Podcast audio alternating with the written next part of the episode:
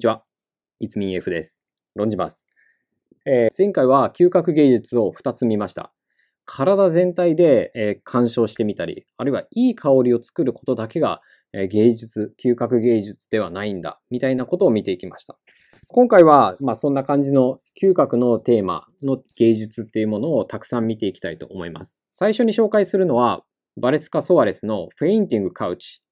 直訳すると、失神ソファー、失神しちゃうソファーっていう名前の、名前の作品です。失神ソファー、フェインティングカウチっていうと、いわゆるネイスって呼ばれるような、そんな作品です。ソワレスの作品見てみましょう。幾何学的な、えー非常に真四角の幾何学的な形と、まあ、反射しているような表面っていうものが特徴的です。一見するとですね、例えば1960年代の、ま、ミニマリズムと呼ばれる時代ですね。まあ、直線とか線で表現してみたり、無駄を削ぎ落としたシンプルな、え形状で何かを訴えていく。まあ、そういった流れの中で、例えばロバート・モリスとかの、まあ、無題っていう作品、この彫像のですね、立方体。まあ、こういった作品を思い浮かべるかもしれません。で、このソワレスの作品、なんかソファーみたいなものかなで、腰掛けるベンチかなと思ってね、近づいていきますと、この天面のところ、まあ、座れそうなところにですね、表面に開けられた等間隔の穴、まあ、グリッド状の穴っていうものがあることに気づきます。で、作品にだんだんこう歩いて近寄ってみるとですね、周りの空気に広がってくるこの強烈な香りっていうものに気づくっていうんですね。で、この香りの正体っていうのが、この穴から出ている香りの高い百合の花、スターゲイザーの百合の花の香りが、こう、あたりに漂っているわけです。で、実はこのソファ、えーこのカウチの内側の引き出しがあってですね、ここに百合の花束が隠されているそうです。で、これはオブジェが展覧されている間、毎週60本もの花束が補充されて、香りを出し続けるというすごい作品なんですね。で、まあ、フェインティングカウチ、まあ、ネイスっていうと、一般的な形は、まあ、こういうふうな、まあ、イメージ写真ですけれども、まあ、寝っ転がれるような柔らかいソファーなんですね。でも、このソワレスの作品には、背もたれありませんし、なんだかこう、見た感じでは硬いイメージのソファーですよね。で、これが香りとどういうふうな関係にあるんでしょうか。まあ、これが嗅覚芸術としてのこの作品の鑑賞のポイントなんですね。で、一見したところですね、まあ、この硬質な硬い印象のカウチっていうのは、身を任せてリラックスできるような、えータイトルにあるような失神というようなリラックス状態に至るような、まあ、そんな風には見えません。普通の四角いベンチかなっていう風に思われるわけです。ちょっと言い方を変えると、視覚的なアフォーダンスとしては、座り方はこう腰掛ける。まあ普通のね、四角い椅子に腰掛けるみたいな感じになるんじゃないでしょうか。ただこの香りっていうものに着目してみますと、圧倒的なですね、百合の香りがこう、ブワーっと広がってくるわけです。ソファーからね。この香りに包まれてしまうとですね、こうソファに寄りかかっただけで、こうそれちょっと座っただけでこう失神してしまいそうになるわけですね。見た目ではこう何ともなかったんですけれども、近づいてみると、これは失神しちゃうなっていうふうに思ってしまう。で、なんかこういい香りに包まれてわーって思いながら腰掛けて、ふって横を見ると、枕みたいなクッションがあるわけです。この白い、えー、リネンのクッションがあるわけですね。まあ、つまり横になっていいよっていう許可があるわけです。まあ、そう考えると、この失神ソファーっていうネーミングが非常に秀逸なものだっていうふうに気づくわけですね。まあ、同じような発想で、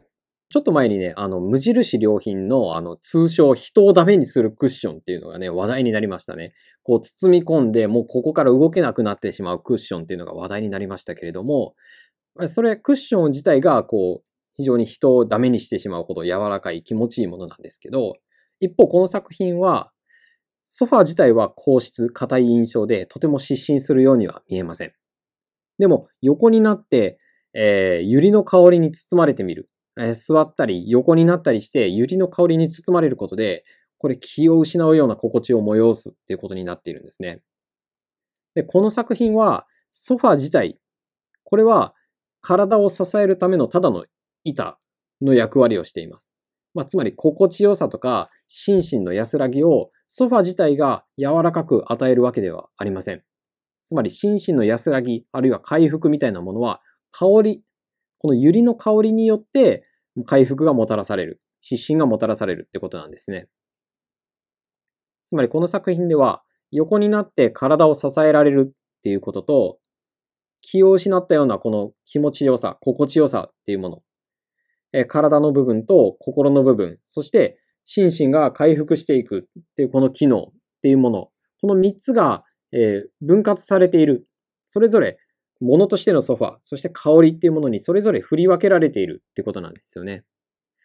これは柔らかいソファーで眠るっていう一般的な行為ではあまりにも自動的すぎて、まあ、一つのこととして見過ごされてしまう。まあ、横になったら気持ちよくて気を失うっていう、これが自動的な一つのものとして見過ごされてしまうっていうことなんですけれども、それを、えー、見事に切り分けて、感覚、あるいは行為、そして目的、えー、行為による影響、体の影響、まあ、そういったものを切り分けて、まあ、再配置した、そういった作品っていうふうに言えるんじゃないでしょうか。前回の動画で紹介したエルネスト・ネトですね。スパイスの香りを部屋に配置して、あるいはソファーとして、えー、上からぶら下げてですね、配置した。まあ、そんな作品がありました。でソファーで香りを使うっていうのは共通していますけれども、エルネスト・ネトが使った香りはどのようなものでしたでしょうか？エルネスト・ネトはスパイスの香りを使いましたね。これはまあ、あくまで僕の個人の解釈ですけども、受動的に引き寄せられるような、え作品ではなくて、体を能動的に動かして、香りの空間を探索していくような、そんな鑑賞をエルネスト・ネトは意図していた。というふうに僕は思うわけです。一方で、このバレスカ、ソワレスの作品っていうのは、硬い印象のカウチ。その硬い印象っていうものの対比として柔らかなクッション。そして、クッションと同じような睡眠と気絶っていうものへの欲情をそそるような、えー、もうこの睡眠欲に引っ張り込むような官能的な存在として香りが用いられています。